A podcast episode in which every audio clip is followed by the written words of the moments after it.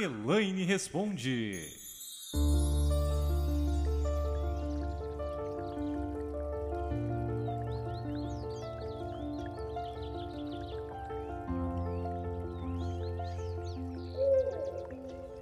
O que, que é matéria? É o teu sonho. É isso aqui. É o teu carro. É o teu sonho. Matéria é realidade. É teu sonho. Como ela é fabricada? Como que ela é criada? A partir de energia. Da onde vem? Do pensamento. Por si só cria a realidade? Não. Senão vocês não estariam aqui. É um alinhamento. Alinhar mente consciente, que é o que eu quero, com a mente inconsciente, que é o que eu sinto, com a mente cósmica, a mente superior, a fonte, que é o universo, que é a minha ação. É quando eu estou em alinhamento vibracional que eu crio a realidade dos meus sonhos. Toda a matéria se origina e existe apenas por uma força, a, a, vibração das partículas se transformando em matéria. Todas as coisas que existem no mundo externo, tudo, inclusive eventos, são resultados de energias somadas, que produzem um algo concreto que chamamos de matéria. A frequência, gente, que materializa relacionamento, saúde, dinheiro, é alegria. Sabiam? São várias frequências que nós vamos acessando, mas o colapso da função de onda é a alegria. Eu vou dar um exemplo do meu pai. Se você perguntasse ontem para o meu pai, o que, que a tua filha faz? Ele ia dizer, eu acho que ele ia dizer, ah, ela é médica. Ela cura as pessoas. Ele nunca me assistiu. Ele é a pessoa que mais colapsa a função de onda no mundo. Como assim? Como assim? Você está entendendo o que eu estou falando? Ele nem sabe o que eu estou falando. Ele nunca aprendeu a criar a realidade. Por que eu estou falando sobre ele?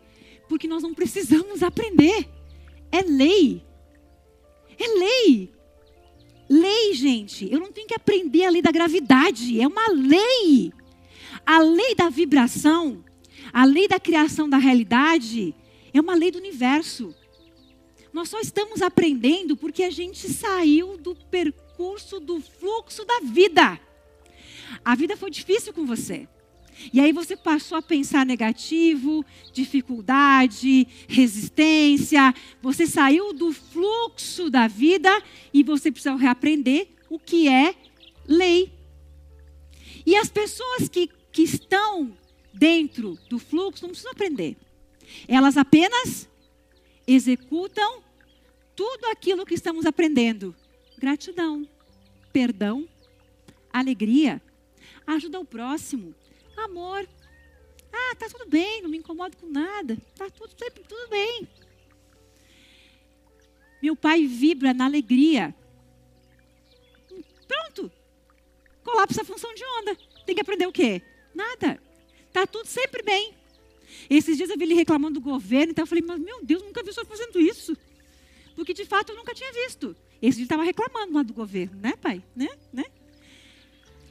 Mas quando eu aprendi a frequência, eu entendi por que, que ele criava e por que, que outras pessoas criavam. Porque são pessoas que simplesmente vivem na alegria, não se incomodam, não, não dão importância para as coisas no sentido de ficar ali brigando, não, se metendo nas coisas.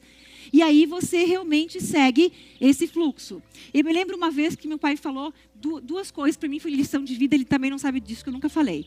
Lembro que uma vez que ele falou que ele passou dificuldade é, num dado momento, porque meu pai tem empreiteira e tal, demora para receber e tal.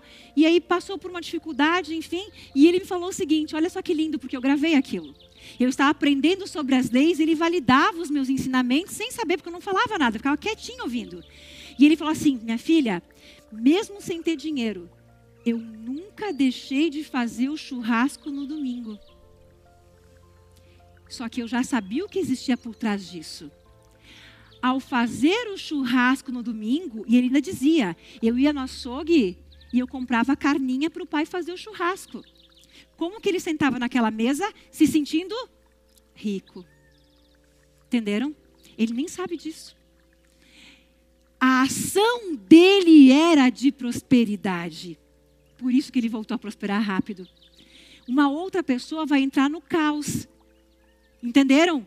Então, por mais que essa fosse uma realidade, o sentimento e a ação era de abundância, era de prosperidade. E a outra questão foi um dia que ele parou de fumar. E eu estava aprendendo as leis e eu falei assim para ele, mas como que tu fez isso? Porque ele falou, ah, eu decidi que não fumava mais, não fumei mais. Disse, Nossa, tipo, decidiu e por naquela hora. E ele ficou um tempo, não sei se voltou e tal, mas aquele, aquele momento ele tinha parado. E olha o que ele me falou, porque eu não, realmente não sei. Aí ele falou assim, ó. Ah, eu decidi, eu bati na mesa, já contei isso para os alunos, né? Eu bati na mesa e falei, eu mando aqui. Uau! E eu voltei dirigindo até, meu pai mora em Bento, voltei até Caxias com aquela frase, eu mando aqui, eu mando aqui. E fazia muito sentido, por quê? Porque naquele momento ele entrou no comando. Eu mando aqui. Quem manda aqui sou eu, eu decido. E a mente obedece. É uma técnica que os alunos aprenderam, né? Todas as vezes que você tomar uma decisão com todas as tuas forças, mova-se céus e terras, aquilo acontece. Porque você entrou no comando. Quantas vezes eu fiz isso depois disso? Só que depois, aprendendo a física quântica, os conceitos, todas essas experiências ali que eu ia ouvindo iam se validando. E eu entendi que sim, a mente obedece à tua ordem de comando. O ato sinestésico te coloca no comando. A voz de autoridade te coloca no comando. Em que momento?